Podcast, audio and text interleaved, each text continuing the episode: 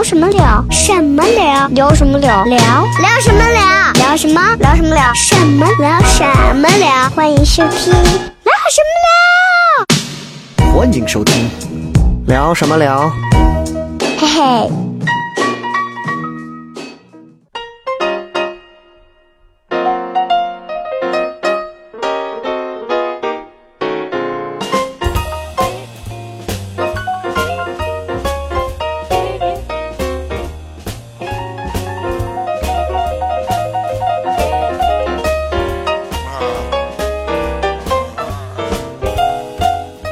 各位好，我是笑雷，欢迎各位收听这一期的聊什么聊。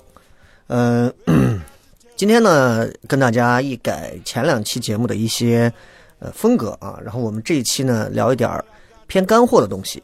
呃，很多人都知道，我以前是这个学过旅游啊，我也我也曾经尝试着去考过导游证，也在这个西安的这个国旅以前也是做过一段时间的工作，但是呢，最后没有选择导游的原因也很简单，是因为我觉得，嗯、它和你想象的它不是一回事儿啊！我不知道有多少正在听节目的是导游的朋友，确实是因为，嗯，你知道，就是导游有点像什么？有点像就是，即便你再喜欢那些文物古迹啊，觉得那些钟楼啊、大雁塔、碑林、城墙啊特别屌，我现在再回想起来，我仍然有一些东西是是贮存在我的这个大脑深处的啊，是因为我觉得，嗯，这些东西它让我感到这个世界是不一样的，是五彩斑斓，是有趣的。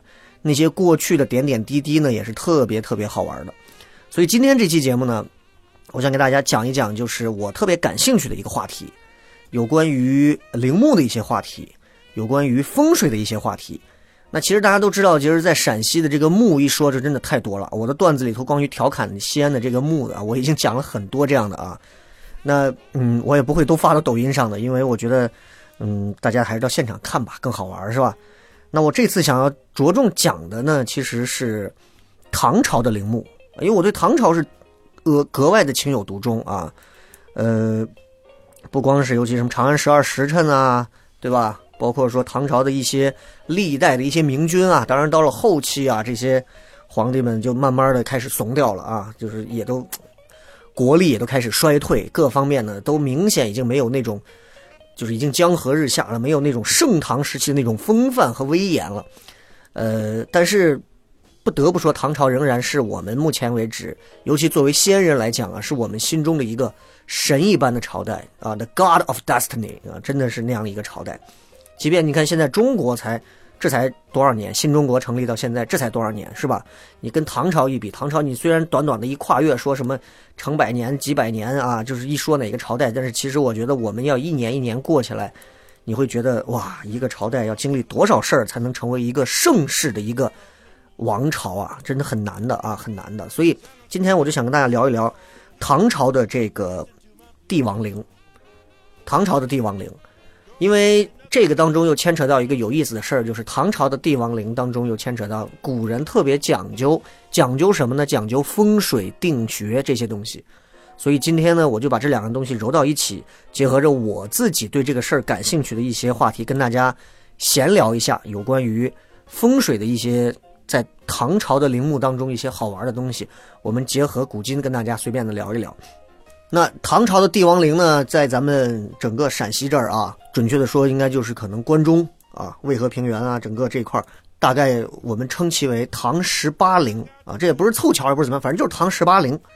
这十八陵呢，从东边从蒲城开始，到西边的这个前线，一百五十公里长这样的一个距离当中，唐朝的十八个陵，跨了六个县了。唐朝的十八座陵墓，真的是就相当于你在埃及开罗见到的各大金字塔，全部就在这一百五十公里平摊着十八个巨大无比的皇陵建筑。你要知道，在唐朝那样的国力下，有这样的一些陵墓存在在这样的一个城市和县城啊，或者是这个山脉之间啊，真的，我觉得可能如果大家真的有机会啊，坐个直升飞机，你去感受一下，你就能体会到那种雄伟的感觉了。那这十八个陵墓呢，跟大家简单讲一讲，因为这都是一些旅游基本常识，主要是在现在的渭南、咸阳这两个地区所属的它里边的六个县的境内存在着这么一些嗯大大小小的唐十八陵啊，这里面的陵就非常多了。你像这个乾县，唐高宗李治乾陵，唐僖宗李轩敬陵，李全唐肃宗李亨建陵，唐太宗李世民昭陵，泾阳唐玄宗的真陵，唐德宗的崇陵，三元唐敬宗的庄陵，唐武宗的端陵，唐高祖李渊的县陵。在富平，唐文宗李昂的张陵，唐中宗李显的定陵，唐顺宗李诵的封陵，蒲城睿宗李旦的乔陵，宪宗李纯的景陵，穆宗李恒的光陵，还有唐玄宗李隆基的泰陵。那你就单从这些地理环境上来看，基本上咱们唐朝的这十八个陵就在咱们关中盆地的北边，就大家大概了解一下这个就行，因为这些东西没有人会考的，对吧？没有交警会把你拦下来说，哎，你告诉我啊，这个唐僖宗李轩他的这个陵叫什么？不知道是吧？扣三分。无所谓的，就这个事儿，你知道就知道，不知道就不知道。他就和你，和你了不了解这些全国的这些，其实不重要，不重要，对吧？你这个帝王跟我们其实没有这么大关系了。你知道也好，不知道也好，都是你自己的事儿，没什么。就是我想说的，就是如果你感兴趣的话，你可以更更多的去深挖，去了解这些事儿。如果你觉得就我对这些灵记那么清楚干嘛？有什么意思是吧？没意思，你完全可以不记，完全可以不记啊。那。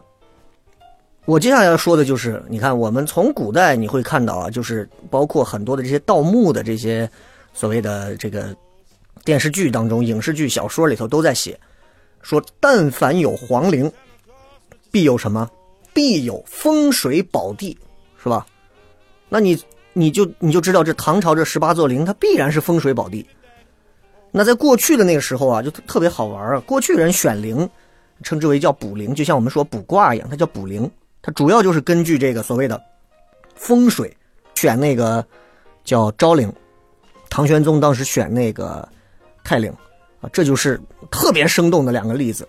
唐太宗当时就是李世民嘛，带兵打仗啊，你你们到这个袁家村的时候往后走，你就可以看到那个那个山叫九宗山啊，那个宗字还不好写，但是你如果真的开车上去过，你好好的去感受一下那座山。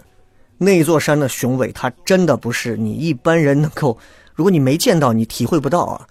就因为我曾经去过几次，从我媳妇怀孕的时候，大着挺着肚子，我开车，我们在袁家村吃完喝完，我说走吧，咱到后头的这个那叫什么，就是昭陵上头去转一圈他说转啥？我说随便转转。嘿，那天天儿特别好，我记得很清楚，天儿特别好，就是有点冷，偏秋冬季节了，然后天儿特别好。没有人，你就在沿着这盘山路一直在往上攀爬的开，开开开开开一段，你就发现整个底下袁家村啊，整个底下这一片啊，你就一览无余。突然拐过某个弯开始，你看到一座高高的山峰。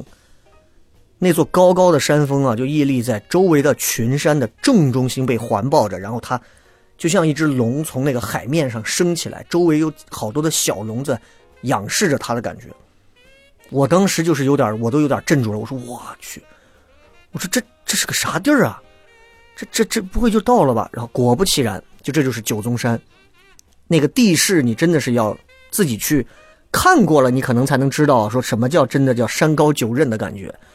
哎呦，那个感觉是真的不一样。所以当时李世民打仗就从这个山底下过，山底下过了之后呢，一看，哎呦，就跟我当时的想法一样，说哎呦。把他讲一回，这这这么雄伟的，对吧？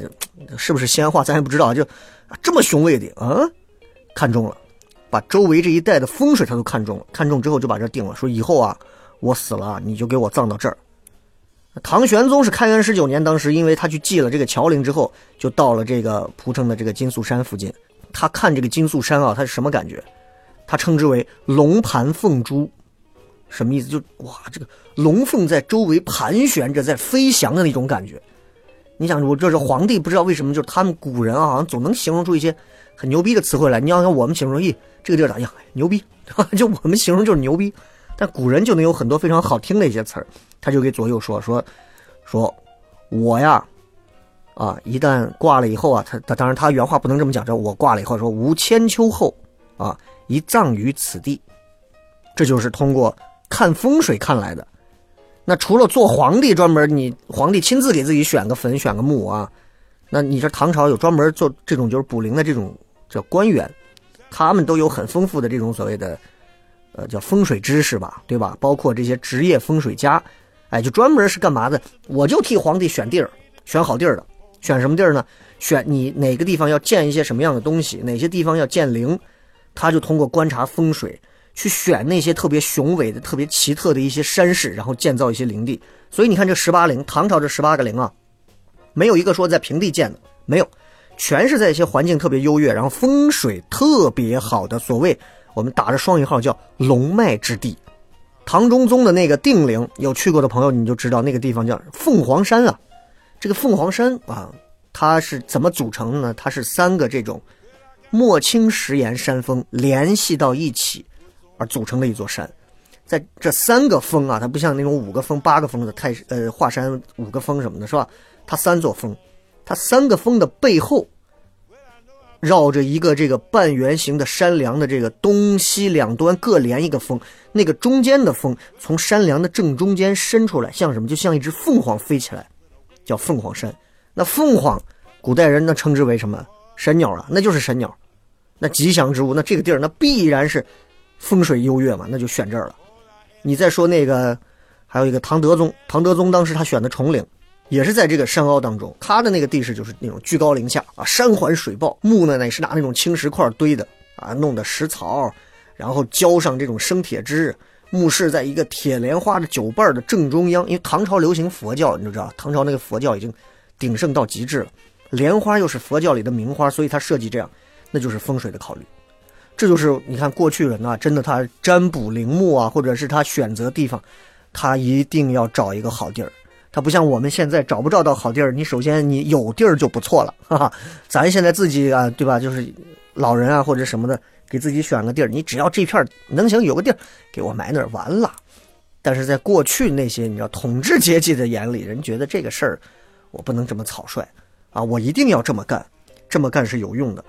而且呢，他们的干法还跟咱们不一样，咱可能就是最后一火化一小盒，小盒以以后呢，你弄木弄好之后呢，小盒放进去，上面水泥砌上，以后你的子子孙孙就搁这儿拜。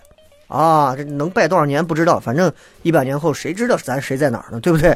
但是呢，古代帝王，尤以唐朝的这些帝王，这帮货啊是真的牛逼啊！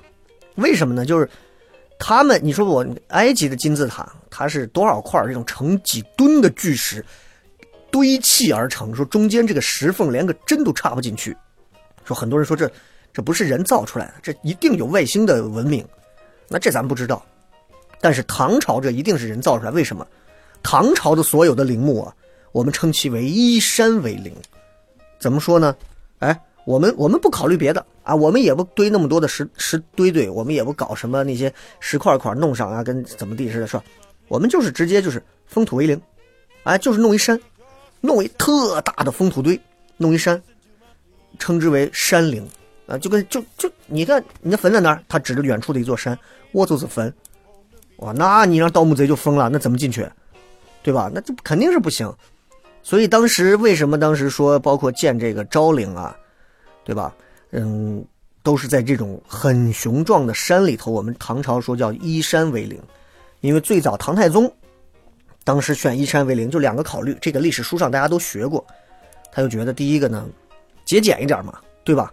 咱别动用那么大的人力物力啊，堆砌出一座墓来，或者挖那么深，我觉得秦始皇似的，对吧？下三泉以入以入鬼，什么什么那种没必要，也就单纯的，咱们就找一山，啊，挖一洞埋山里，节俭嘛，对吧？第二一个呢，把我们埋到山里头啊，这个盗墓贼啊，你就死了心吧，啊，你牛逼，你拿 TNT，你把这个山炸平炸烂，哎，你你找到我，否则你这辈子找不到我，就是这样。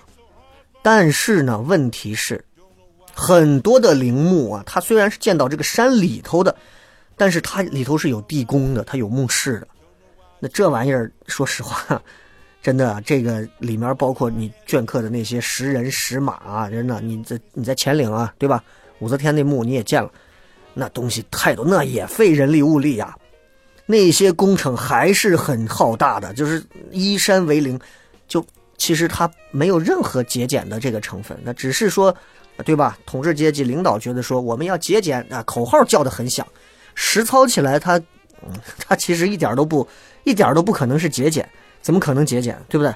所以你说你说再多没有用，而且这个后人们最后的考量就发现啊，哎这帮货把自己的这个陵啊弄到山里头啊，根本不是为了节俭。这帮皇帝是为了什么？这帮皇帝就为了一点，就是为了让你们这些盗墓贼挖不到我，就这么简单一点，保护住我所有的财宝。你就拿昭陵来讲，昭陵到现在为止，听说是都没有被盗过，有盗洞，但是挖不到。为啥？那个山太大了，你自己开车上去看一下，你就知道啊，那山啊太大了，你根本不知道到底哪个口在哪儿，或者是怎么样。即便知道了，你挖不开，你知道吗？他就他为了防止这个盗贼入侵啊，包括现在大家都在保护这个墓，你就更不可能随便挖了。他的整个墓道。就跟唐朝一贯的这种，包括到后到你看到清朝、明清时期，其实也沿用了很多唐朝的一些墓道的这个密封的办法。他怎么弄呢？他就拿这个青石条，把整个墓道填满，就跟就跟垒积木一样，全部塞满。塞满之后，拿铁签把这个缝全部灌死。灌死之后，那基本上那就是纯实的了，对吧？你知道吧？就是就相当于是石条里头又是这个铁签，全部灌死。那你像唐朝的这个乔陵，乔陵的墓道也是。他那个石条啊，封的井然有序。我们当时学导游，我们的老师给我们讲，说他那个墓道啊，里面的这个石条啊，都有编号的。他按什么编号呢？他按千字文。有人知道吗？千字文对吧？天地玄黄，宇宙洪荒这种，他编号。他怎么编呢？天测一，地测五，玄测二，黄测四，啊，宇测什么，宙测什么，洪测什么，黄测，就是天地玄黄，宇宙洪荒，就这样。那所有的这些石块它都有造册的，你看每一个每一个石块，天测一、天测二、天测三、天测四，地测一、地测二、地测三、地测四，这些石块最大的一米二二乘半米，零点五米左右，最小的啊零点三乘零点五，就你你自己琢磨一下这个大小，厚度都是一样的，都是零点四到零点四五左右。然后它塞的话，就从南向北，就像楼梯一样塞，塞满之后，少说塞了有三十层。全部的这个封口石条至少塞了将近四千块，你你就琢磨一下，就光四千块，你说这玩意儿它，对吧？每块石条你就按桥龄咱们来算这个账啊，人家就算了这账，说你到到底节俭不节俭是吧？你算这个账啊，那每块石条你凿成这种石条，一米五、一米二到五零点五米的，你弄成一个这个石条，你像过去的哪有那么简单？像现在这石料切割机直接切了，那过去那会儿你就按四个工作日。弄一块三千九百块，将近四千块，至少得有一万五千六百个工作日。再包括你要运送这些石条，再加上你要气封这些石条，包括你要安装这些铁栓板呀，包括你还要灌铅呀，对吧？加工再加上一倍，你得将近三万多个工作日。你再加上墓道口凿石头之类，不会少于五万个工作日。那你就算整个地宫的这个工程量，就是光说桥陵的工程量。费的工日至少在二十万以上，工日啊，二十万个工作日以上。每天你用一百个石工石匠，你得七年完成。你琢磨一下，就这就是依山为陵的制度。它是为了薄葬吗？它根本不是，他就是为了防止盗贼，所以他深埋密封，这是他唯一的目的。所以大家明白了这个事儿之后，其实我觉得大家看到所有的这些墓，你就知道，啊，人性都是相通的。各位，如果你你有一天你成为了万万人之上的九五至尊啊，这个你你可以享用三宫六院七十二妃，你有百万的军队，你有大臣文武百官都要簇拥着你吃好的、穿好的、玩好的、睡好的，你一定会琢磨我死后怎么办？我所有的这些我心爱的女人，我所有的这些好吃好喝，我手上盘的这个夜明珠，我的这玉啊，我怎么收拾？我我能把它砸了吗？我身边的每一个人我都不能信任，怎么办？我要把我埋到深山里头。好，从我继位开始我就挖，我就挖，就跟秦始皇似的。所以你说历朝历代大家都知道，自古君主多寂寞呀，都是孤独寂寞的，是吧？所以你像我们说依山为陵，封土为陵啊，都是这样算的。那封土为陵里头，唐朝的县陵就是封土为陵。那这玩意儿对吧？这东西你秦始皇陵啊，秦始皇的陵，包括你像当时汉高祖刘邦那种陵。都是这种封土陵，弄了一个大的封土堆。那个县陵就是这样，县陵的封土堆它高二十一米，底部的直径一百五十米，南北长一百二十米。你就计算一下县陵起封这个运土的这个夯筑工作量，将近用土用了二十八万六千方立方啊，立方，你就算每个立方用半个工作日，你得用十四万多个工作日，你再加上挖墓道、砌墓室用工再加一倍，二十八万个工作日，一一万个劳力花费近一个月你才能打造成，一万个劳力，你琢磨，你再加上你还要涂这个，呃，叫什么？他们的墙面的那些涂草泥啊、土抹白灰墙面，还有你还要画壁画。你还要凿那些石人石兽是吧？还搬运安装，这数目就更大了。所以任何的帝王，大家都要明白，帝王陵其实它都我们看起来都是精美绝伦啊，都希望挖开啊，让我们感受啊。但是背后真的是很惨的。所以其实想到这儿，我就觉得，我就觉得，其实我们看所有的那些古代的那些东西啊，其实有时候啊我们其实都是带着一种，因为离得太远了，所以你是没有那种真正意义上的体会的东西。啊，你就假使说你生活在某一个时期，然后你的你们国家的这个领袖现在要下葬了，你被找去要给他挖坟，你想想你愿意吗？对吧？其实你这么想想，你就会发现，其实啊，现在 新中国挺好的啊，现在至少不会说，对吧？这这这，我们需要去给我们的皇帝去挖个墓或者干嘛，这个其实真的很重要。还有一个就是陪葬墓啊，我不知道大家应该在很多的这个历史文献上，包括我们之前录了一期。请的这个咱们陕历博很著名的这位老师，呃，壁画修复师，他就讲到嘛，里边这个，呃，懿德太子墓啊，里面什么阙楼仪仗图啊，各种这些是吧？那都是陪葬墓。其实陪葬这个东西呢，说实话就是挺，嗯，分两种，一种是活人活人陪葬啊，一种呢就是你你死后别人你把你的孩子或者什么就陪葬在你的墓旁边，是另一种。当然这都是后人看到的，前人也不知道是吧？死去的人也不知道。《长安志》当中当时就记载了嘛，就说唐代的这个李渊，李渊的县陵的陪葬墓，光周围的各个王啊，称之为诸王墓，就十六座，公主墓一个，大臣墓六个，二十三座墓，这都是在李渊死后就陪葬在县陵周围的。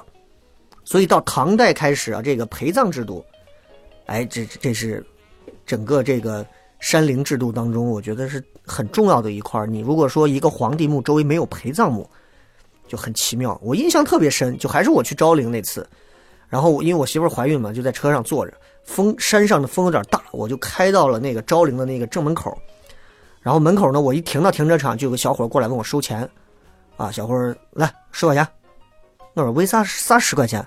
他说你停车费十块，我说我看一下我就走了，他说那你赶紧开走，就你知道西安人说话这种 草草的是吧？然后我就问了两句，我说那这上头有啥嘛？然后这个小伙用一种特别轻蔑的一种口气，就这个轻蔑不是冲我轻蔑，就是那种我的段子里讲的那种，就是我觉得西安人啊，或者关中人啊，或者说我们这些享受了太多，这身边有太多见过太多帝王陵的这些人，就是我们真的觉得这些东西多到我们都，哎，有什么意思是吧？他就给我讲，哎，也上头也没有啥。我说那上头有啥嘛？哎，也就是几百个陪葬墓，也也就是几百个陪葬墓。哎，我说这个东西放到任何一个没有过墓的城市啊，这这就炸锅了，是吧？只有在西安这种地方，说，哎呀，我山上有几百个陪葬墓。哦，然后哦哦，完我们就走了。我就说啊，我媳妇问，哎，上面有什么呀？我说上头就几百个陪葬墓而已。然后我媳妇也说，哦。啊，也就几百个陪葬墓呀，然后就就你知道吧，就是西安人骨子里就觉得，哎呀，就就陪葬墓嘛，很正常啊，几百个陪葬墓我们见多了，你知道吧？所以陪葬墓其实真的还挺多的。唐朝的县陵有二十三个陪葬墓，昭陵的陪葬墓真的就是有那么小两百个，其实准确的数字是一百八十多个。乾陵差不多是十七个，定陵十五个，乔陵十五个，泰陵一个，建陵五个，崇陵四十三个。光陵五十三个，差不多是这样，因为有些东西它没有资料具体确定啊，所以基本上就是这样。那就陪葬墓这个事儿，其实就到这儿啊，就大家了解了解，简单说一说就行了。那今天聊到这儿呢，其实最重要的，我是想跟大家聊聊，其实是墓里面的一些东西啊。因为我之前学旅游，我就一直有一个心结，我就总觉得说，哎，如果我有一天能够去学这种文物保护啊，我一定哇，我我我会爱死。但是。呃，就就就可能阴差阳错吧，人生机遇就是这样，你你也学不上这个，你也你也接触不上这个。但是呢，我们从我的擅长领域，我们聊一聊这个总是可以的，对不对？聊一聊这个啊。那其实唐朝的所有的这些唐陵里头，最常见的也最多的一个东西就是什么？就是它所有的这些石刻的这些工艺品。哎，就你看，我刚刚说到乾陵。乾陵你上了这个山，你你一览无余，好家伙，全是那种石头雕刻的人，很多被风化的啊，头上面部什么也看不见了。那所有的这些石刻，它是可以反映唐朝的这个兴盛啊，鼎盛至极，反映了唐朝这唐代这几百年的政治经济的从盛到衰的这个景象。唐代的这个文物当中，人们其实最喜欢的就是石刻了。因为唐代石刻真的，它的工艺非常的精湛，圆雕啊、浮雕啊，各种工艺。就它早期，你看，包括献陵、昭陵，它那些雕的那些石刻是很雄伟的。然后你到了后期，中唐之后期，建陵啊、元陵啊、崇陵啊、丰陵啊、景陵啊，就光这些陵，你去看他们那些石刻，小了就很小。那个我忘了哪座陵是武则天他妈的还是谁的？不是骂人啊，就是是谁？就是。一个陪葬的是在陕历博门口放着，好像是，好像是县陵吧，我我有点想不起来了。就是陕历博一进大厅放了一个一个石刻的大象嘛，石刻的一只犀牛。我我这个我确实有点想不起来，就不瞎说了。就是说是那是一个陪葬的一个石刻，好家伙，那么大啊，就几吨重啊，感觉。这个就是石刻里头，就是唐朝的这个陵墓啊，石刻特别好玩。但是好像现代人对于看石头雕刻的东西。不是那么感兴趣，那我要特别跟你们说一个，这个就是我从学导游开始就把我迷的神魂颠倒的一个石刻艺术的珍品，啊，这个是珍品呢，也是刚刚我说到九宗山上的这座陵，昭陵当中的昭陵六骏，这个东西啊，我为什么我特别感兴趣？因为我们当时给我讲课的这个老师在讲到昭陵六骏的时候。给我讲的非常细致，我不知道他有多少是骗我的，因为他也没有经历过，对吧？但是他讲出来我就特别爱听。他就讲到这个昭陵六骏的这个石刻啊，是是这到底是画的是什么东西？简单点来讲呢，那就是其实是唐太宗生前自己坐过的六匹战马，就相当于你看这个我很喜欢的科比不在了，对吧？那有人就把科比的坐的这开的这五辆豪车啊，路虎啊、特斯拉呀，对吧？刻成石刻，就就就这个道理，就这个意思，是吧？那每一个坐骑都有一段佳话，都有一段故事，每一个坐骑都有它的特点，都有它让别人觉得，哦呦，这这不愧是帝王的这个座驾啊！首先，这个马是给唐王朝立下过战功的，又是驮着皇帝的六匹马，那刻上去是吧？刻在昭陵的陵墓上，而且当时呢提着有这个专门赞美马的这个诗词，著名的书法家欧阳询啊，他专门写的，然后让这个书法家尹仲荣隶书，用隶书的方式刻在这个座子上，最后让这个建筑专家阎立德啊起了这个图样，最后直接就铸造在这当中，请的这些高手直接给你雕刻出来。昭陵六骏啊，说实话，我在碑林看到过几个，只是我。我没有那么能欣赏来。我个人认为，所有的艺术作品最吸引你的，一定不是它单纯的工艺性，因为从古至今跨越上千年，你怎么能确定你喜欢的审美跟古人跟你就能搭调呢？对吧？但是它的故事加上了以后，那就会显得完全不一样啊！那其实这昭陵六骏这六个马呢，是有六段很精彩的故事的。这六个马的名字分别叫：第一个叫白蹄乌，这个白蹄乌长得很屌。就是全身，你就听名字就知道嘛，对吧？全身是黑的，四个蹄子是白的。他就是唐太宗当时哎征战四方，然后骑的一匹马。这匹马呢，就是千里追风驹，你知道吗？真的是那种跑起来怒目圆睁，咵咵咵跑特别快那种。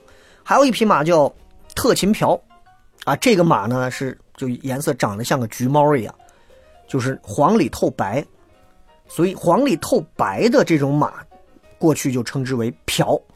马字旁一个票友的票，这就是当时这个叫特勤。为什么叫特勤票？很多人想特勤是不是指他是工作？不是，现在这特勤可能是一个职位啊。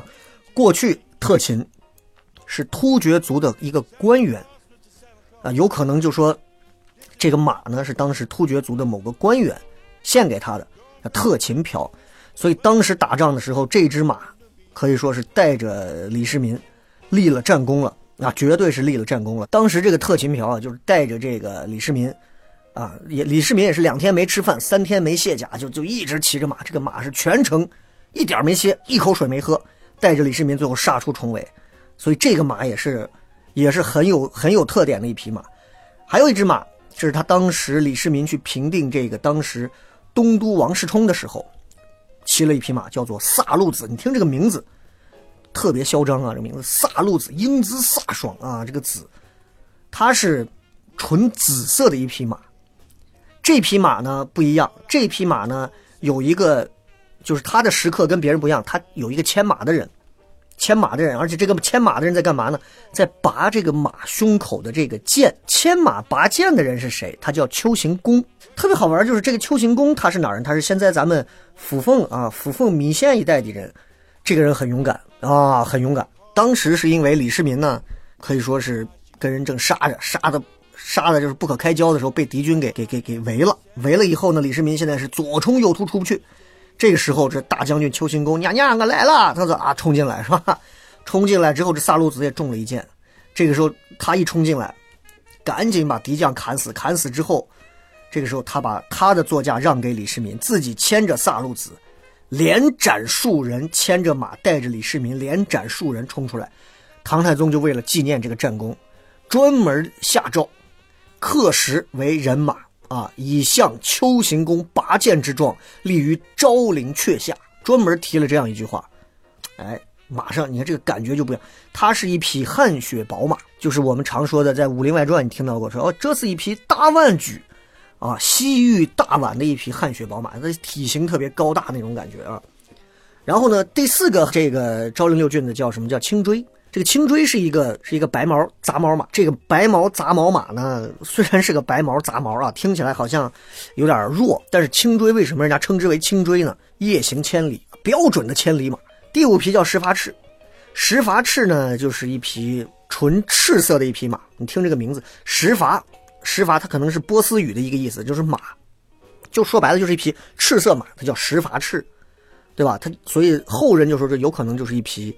波斯马，波斯哪？波斯就是现在的伊朗。丝绸之路当时经过伊朗嘛，所以当时，当时你看很多波斯商人，你看《长安十二时辰》里头很多波斯人啊，就在长安。石筏赤就是唐太宗当时在洛阳，在虎牢关啊，跟包括王世充啊、窦建德啊，他们当时作战时候，他骑了另一匹马。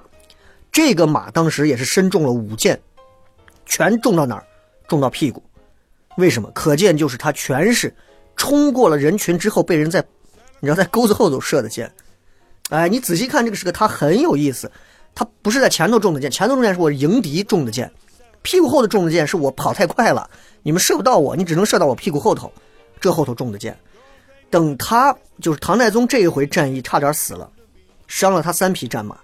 这一次战争，石发赤骑马的这次战争完了之后，基本上他平定天下的大业就统一了。最后一个马呢，全毛瓜。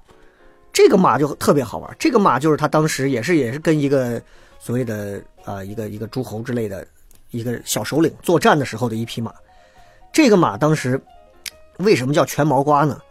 这个马毛是黄的，嘴是黑的，而且身上的毛你去看它那个石刻，身上的毛是打着旋儿的，特别善于奔走，是一匹特别好的马。哎，所以就这么六匹马，这六匹马把我迷得神魂颠倒。当然里头两匹马。在后来，啊，让一些哈怂打碎了。你想多好的一块石刻，他打碎了，从水路运走卖给美国人。现在在美国的宾夕法尼亚大学博物馆里，就是这样。所以我觉得哦，挺遗憾的一个事儿啊。那今儿我们就先把这块就先说到这儿。说再多了，唐陵的事儿其实也就那么回事儿了。今天我们说说唐陵，但同时我刚刚讲了，我们要聊聊风水的事儿。所以其实你看，其实说到唐陵，更多的。唐陵本身都在那放着，大家有空买张票就可以去看。但是风水这个东西，我觉得如果再扣在唐陵的头上再去聊风水，它别有一番风味儿啊！就我不知道大家有多少人信风水，我也不知道有多少人是真的是懂风水啊。但是我觉得，既然我们说到这儿，我们今天这一次就跟大家把这个多说一点，也是我个人呢，因为一直很喜欢，也看了很多有关风水啊一些相关的一些资料、一些书。我觉得就是闲聊吧，因为我觉得有确实因为有很多我想聊的话题，我找不到人聊，我特别希望去聊一聊我心中的一些感触。因为风水它是一个什么？说白了，风水就是古代人选环境的一种学问嘛，对不对？你们家住几楼？十三楼、十四楼、八楼还是九楼？这都是一种风水。所以清气上升，浊气下降，这叫什么风水？就是这么一个说法。那什么是风水呢？轻快的那种轻，一个是很清晰的清，清清之气上升，叫做风。什么是水？重浊之气下聚，会为水。那风跟水只有和谐了，万事则顺畅。这就是风水。其实你说这个东西，我不认为它是迷信。当然，现在国家也说，这风水学专门有这个学科，有的大学啊。大家都知道，人的这个生产生活，我们的这些活动，你都是在所谓的这些地理环境当中进行的。你不管是在你的小区，在你们村儿，在你们县，是吧？都是这样的。那不同的地理环境，它会影响到气候、风向、水利，是吧？水源、水势各方面的变化。那进而呢，他就会对这个地方的人产生各种利害关系。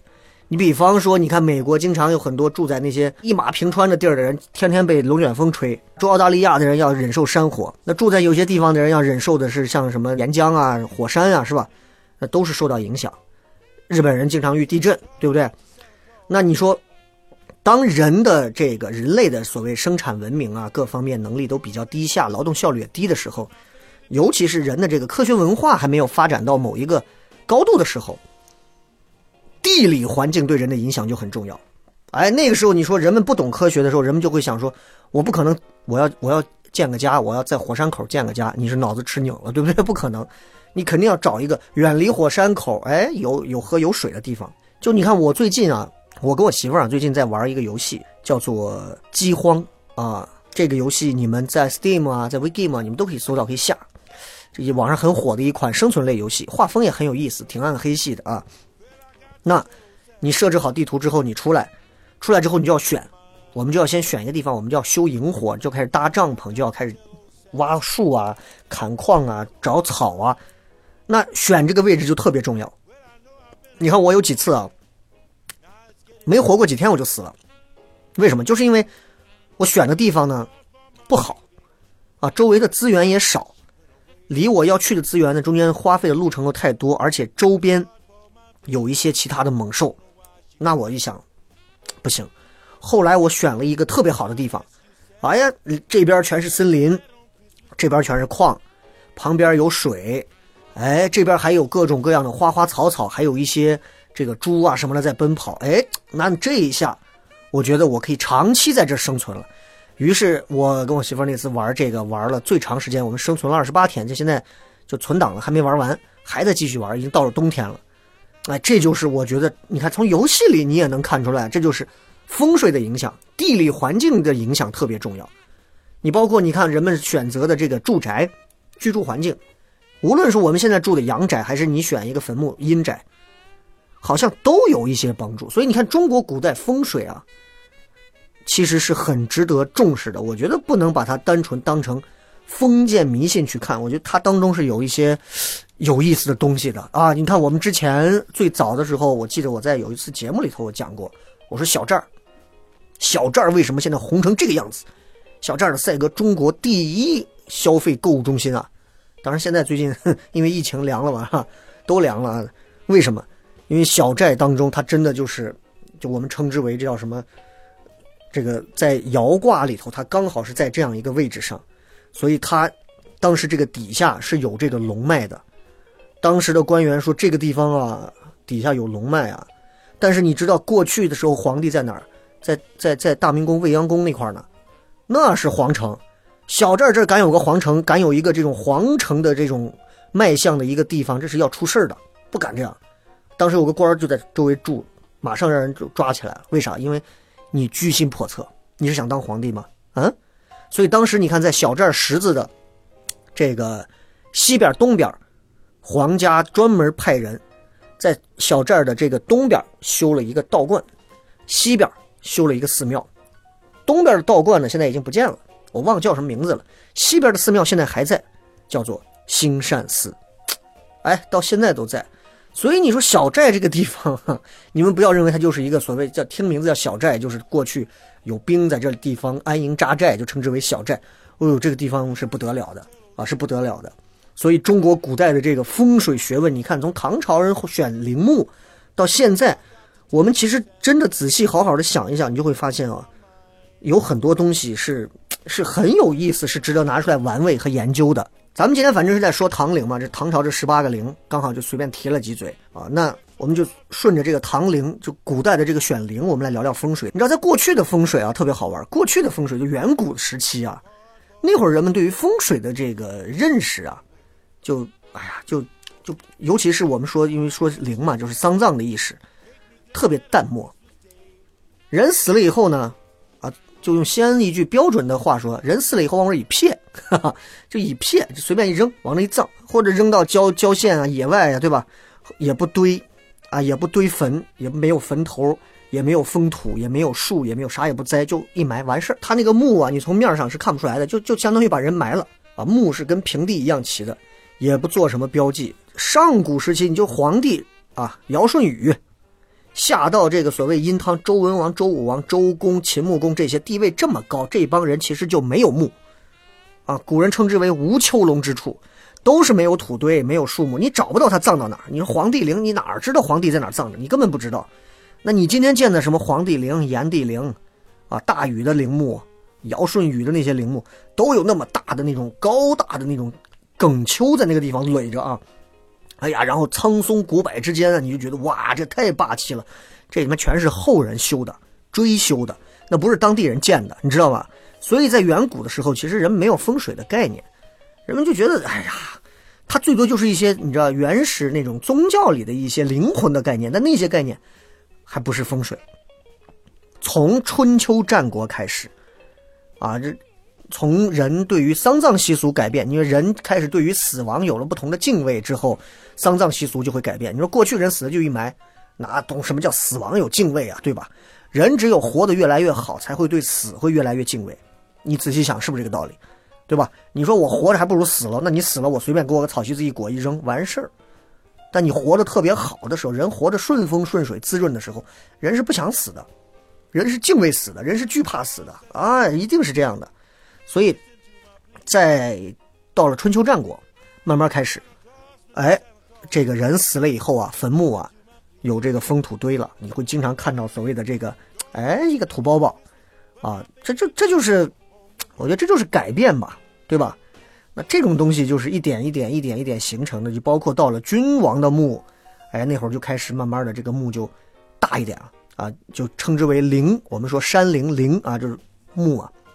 那有了坟墓，那坟墓的选址，人们就要考虑了。以前我对吧，你埋到粪坑堆旁边我都无所谓。现在我既然要弄一坟包包出来，我选地儿，尤其到战国，你看开始慢慢的就有要求了。战国当时是怎么选墓啊？我跟你讲，战国当时是要求埋人的葬人的这个环境啊，你因为有地下水，你不能让这个地下水把它给浸湿了。不能有这些蝼蚁的这些危害啊，这这是最基本的，但也只有这样，这才能让坟墓啊、山林保存的长久。所以你看，墨子当时讲过关于叫节葬，也就是讲当时这个葬地环境要求下物极全，上物通臭啊，就是这个物就是苟富贵勿相忘那个物啊，下别碰到水，上别通臭，通臭的意思反正就是。让整个死者你就住到一个比较安静一点的、稳固一点的、安全的环境，这就是个基本要求。这、这、这其实后人的基本要求，对吧？咱谁也不会说，哎，无所谓，你给弄个粪粪堆把我马一埋，对吧？没有人是这样的，是不是？所以，哎，这就是古代风水的要求。那过去人就要葬葬到哪儿呢？要葬到这个地下。那从风水上来看，为什么人一定要埋在地下呢？那避免飞禽走兽、虫蛇对死者，对吧？造成一些二次伤害啊，也没有二次伤害，反正就是肯定是后人觉得不好。那为什么要又封土又栽树呢？这个是为了后人祭奠的标志，也能保护死者啊，避免一些狐狸啊什么的，也同时也不用埋太深，对吧？就以免刚刚说的什么水泉之湿啊、蝼蚁之害呀。那为什么要选择在高陵之地上？因为高陵之地是。最能满足所有的要求啊，水泉到不了那么高，蝼蚁上不到那陵上，飞禽走兽也难达到那么深，所以风水在产生这个风水的意识的时候，其实它更多是为了干嘛？是为了避飞禽走兽的伤害，避地下泉水的浸湿，强调的是实用的目的。当时还没有所谓后来这个这个墓葬当中所所谓的什么啊，我要藏风聚气，对吧？没有这些，最朴素的一些所谓的要求，就是就是你别让我的。呃，死去的家人、亲人受到一些这些自然灾害的危害，对吧？自然生物的危害就是这些。到了汉朝、晋朝开始，终于慢慢开始有了风水理论。你看人特别有意思，你会发现人的这个观点、想法是一点一点增加。就像你住了一间空房子，刚开始就是一个床，就是个沙发，是吧？慢慢慢慢，久而久之，你家里面东西越来越多，越来越多，然后垃圾也越来越多，各种东西越来越多。就是这样，人的这个观点对一些东西的观念，也是随着时间推移越来越多。你看，慢慢的，现在从汉朝开始啊，风水已经不是单纯意义上的说我我就是要保护好我的家人啊，他有了一些福祸的感应观念，这个就有意思了。就他就会觉得，我家人埋到这儿，哎，这个地方埋到这儿，那我们家后世都得火。哎，我们家人不能埋到这儿，埋到这儿，我们家后代啊都不会太好。他开始有这些东西了，对吧？你看这个《盗墓笔记》里头，南派三叔讲过，说曾有某某伟人啊，曾经就葬在这片叫什么雪地啊，就是就是冒雪的一片这个土地，后来大富大贵啊，如何如何如何。这啊，真的假的？反正就是道理是相通的，对吧？所以呢，这个藏书里头人家就讲，就说。人为什么人啊受体于父母啊，本害得气，遗体受阴。他就是说，人的这个身体是受制于父母的，父母的骸骨、父母的遗骨是什么？是子孙之本。子孙的身体呢，是属于父母生命遗留下来的，就是也就是遗体的那一部分。所以，父母死后，如果父母的骸骨能够获得生气，那同样子孙就能获得庇佑。对子孙的身体健康、生产生活都有好处。所谓生死殊途，但情气相感，又使生死为一。哎，所以你看，我只要让我的祖先的枯骨得到一些气，我的后代啊，生命享福。啊，有这都是你想想是不是还挺对是吧？挺有意思的是吧？这就是一个葬地选择的一个风水观念。还有一个风水观念，最早你看汉晋之前，我们就是安葬死者，就是找个稳固的地儿。但是现在到了汉晋之后，他慢慢开始，他就有了更多丰富的内容，就寄托在了死者葬地的选择上。人们对于这个选择就开始有了思考的东西。那这个东西风水慢慢的就开始形成了。说在三国的时候啊，魏国有一个非常著名的术士叫管路。这个管路呢特别精通于周易这一方面的东西，哎，他就是做一些占相卜卦之类的，他特别擅长。他也有一套自己的所谓的叫相地理论，就是相地啊，就是他看这些地理环境啊，他有一套非常好的理论。他呢就根据这个风水中的这个四象，然后判断阴宅墓地的吉凶。四象你在那个《火影忍者》里头是吧？好像就有那个叫什么四象封印术，胳膊上全是写轮眼那个，他就用的四象封印术嘛。这个管路呢有一回，他就经过走过一条路，哎，看到路边有个墓，他看这个墓的名字叫吴秋简。物呢，又是那个苟富贵勿相忘啊，像母亲的母一样，那个物，丘陵的丘，节俭的俭，叫吴秋俭。这个人的墓，他走到这个人的墓这儿，他一看这个人的墓呢，他就靠着树开始感叹。他感叹什么呢？他说：“陵墓虽茂，无形可久；碑垒虽美，无后可守。”说：“玄武藏头，苍龙无足；白虎衔尸，朱雀悲哭。四危已备，法当灭族。”哇，就你听他什么意思？他说：“呀，这个墓啊，你看这树木这么茂密的，但是这个形啊长不了。你看这个碑上的这个诗文啊，写的这么美，后代没人能把这守下来。哎，然后他就讲了这四项：青龙、白虎、朱雀、玄武。玄武藏头，玄武的头藏起来了，就乌龟把头藏起来了。苍龙无足，龙是有脚的，这个龙没有脚。”白虎呢？多好的一只老虎，衔着尸，叼着一个尸体。朱雀悲哭，朱雀在那儿哭呢，全是很悲伤的一些东西。这四个最大的危害都已经就已经满足了，法当灭族，那你这后代肯定就完蛋。他这个话说了不久，果然没过两年，这这家的后代真的就遭此这个厄运，就是这样啊。所以他的这个，他就著了一个书，这个书里头就是讲怎么样看地，怎么样看什么的，就这个通过这个小故事，你就能看出来，就是过去人已经开始对于风水有了有了更加深刻的一些认知。我们都知道，就是你看《盗墓笔记》上当时也写写过，那个是真的，就是说藏书、藏经里头讲的啊，要藏地的周围的形势应该是什么样？左边是青龙，右边是白虎，前面朱雀，后边是玄武，对吧？唐伯虎里也讲过。这四种地势要求是什么样的？玄武垂头，朱雀翔舞，青龙婉言，白虎驯服。就是说，这个话什么意思？因为《盗墓笔记》上很多人都看过啊，我给大家仔细讲讲这个话是什么意思。玄武垂头，就是说玄武方向的后方或者坐北朝南的这个北方的山峰是要垂头的。朱雀方向啊，就朱雀方向，比如说前方或者是南方的这个山。它它不能就是个山，它得有翩翩起舞之势。青龙方向呢，东方或者左方的这个山，要起伏连绵；白虎方向就是右边或者西方的山，要俯俯柔顺。这样的山势环境才是好环境。所以你你带着这个想法，你到时候去找，你去看有没有类似这样的这种，就是所谓的哎呀，这个叫极品大墓啊。当然不是为了让你盗墓。就是为了让你了解一下哦，原来这就是所谓的唐陵里的风水。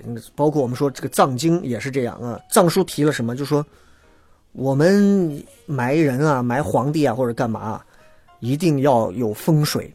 那什么叫风水呢？风水的这个这个东西该怎么弄呢？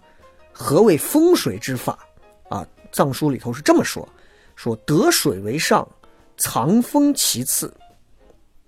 那。藏风是什么？就是保护，这是保护，就是整个这个木生气最重要的一个东西。藏风，其实说白了是什么？就是聚气，能让这种生气凝聚到这儿。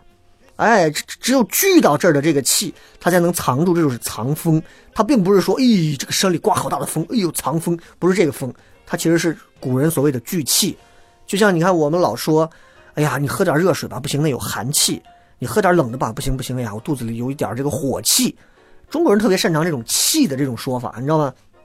第二一个就是这个藏书呢，说这个藏风的目的，它其实是对山势龙脉的运动，它做了一些要求。它像山势是有运动的，山势会动，所以它藏风聚气的地方，你会看到那些山啊都是婉转腾挪，或顺或逆啊，然后迂回盘旋的那种，所以它绝对不会是那种平铺直叙的。所以这个藏风呢，它到底是藏什么风？其实它还有一些地理相关的一些知识，你看，因为中国是处于北半球嘛，对吧？一年四季我们的这个主导风向主要就是偏南偏北风，偏南风是夏季风，哎，很温暖很湿润，对吧？有这种和风啊抚煦的感觉啊，拂面啊温和滋润。偏北风就是东风，东风干，特别干啊，干冷干冷，所以，所以就是。对于居住的这些住宅来讲的话，你也要藏风，你要避开这种寒冷的偏北风。哎，那对于南方来的这种弱风，你可以不用避，地形就可以稍微敞开。所以你看，我们说这个藏风藏风，它其实它都是有一些讲究的。第二个，这个藏书里头说了藏风，然后就得水嘛。什么是得水？风水之说，得水为上。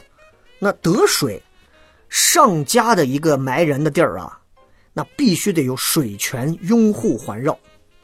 这水是什么？水是人古代人称之为水是地的血管啊，哎呀，就是经脉通流啊。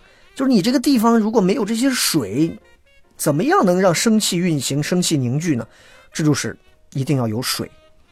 哎，你看，就他们有些人古人看到山之后啊，到看到山先问水，有大的水他就可能会汇到江河，有小的水他可能会汇到这个溪间。所以他说：“水来处是发龙，水尽处龙亦尽。”你看我们的这个，拿咱西安来讲，你看西安这个秦岭啊，七十二玉，对吧？七十二玉里头有各种玉，这个玉那个玉那个玉这个玉，你们看看，其实有好些玉啊，它很有讲究的。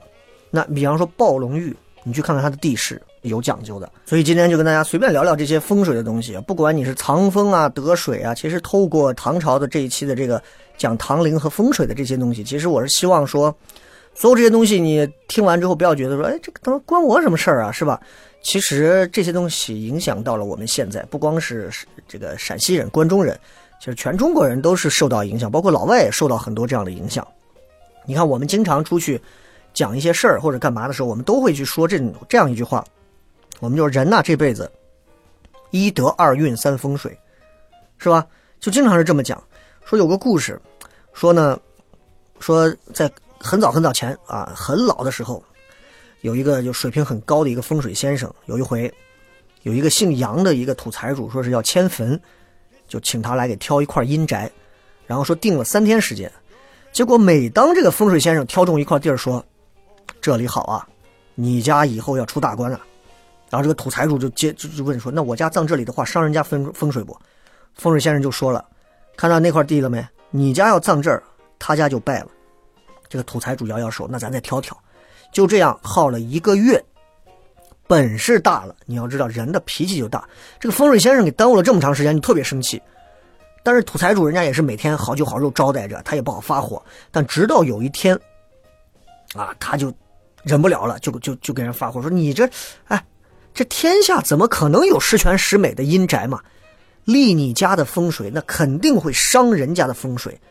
就是你给自家挑阴宅，你给人家看风水呢？啊，你到底是？”然后土财主就说了：“说，说，那那那明天咱们就找个远离人家坟地的地儿定下来，行不行？”然后第二天，俩人来到一块这个小山坳土财主用手一指说：“哎，你看这儿怎么样？”风水先生一看说：“这个地儿啊，哼，这个地儿啊，中间塌下去，周围一圈五块大石头围着，这叫什么？五虎夺羊，大凶之地。再考虑到这家伙，这你这土财主你也姓杨啊，你这太不利了。但是呢。”因为这个风水先生也确实挑够了，就是那，哎，就葬这儿吧，这肯定不伤别人，反正啊，肯定是不伤别人的。土财主一拍，行行行，那咱就这儿吧。结账的时候，风水先生傻眼了，为什么？因为这个土财主给了他十倍的报酬。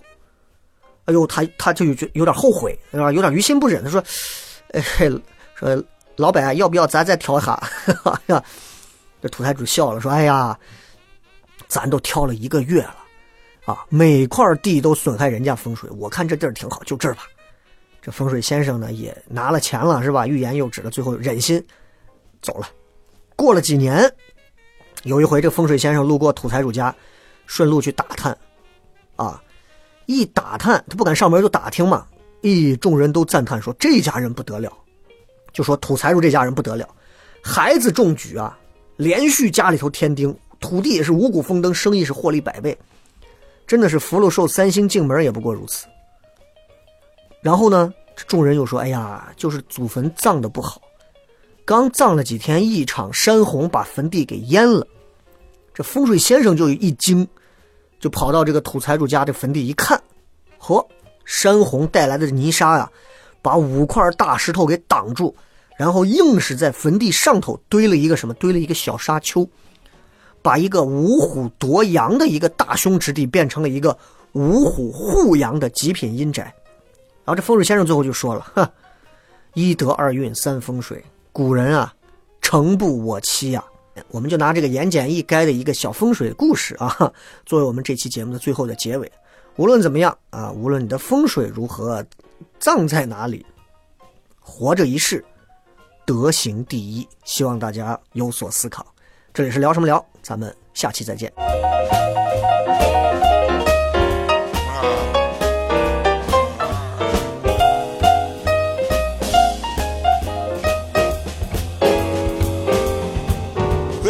Got to tell old Santa what's on my mind.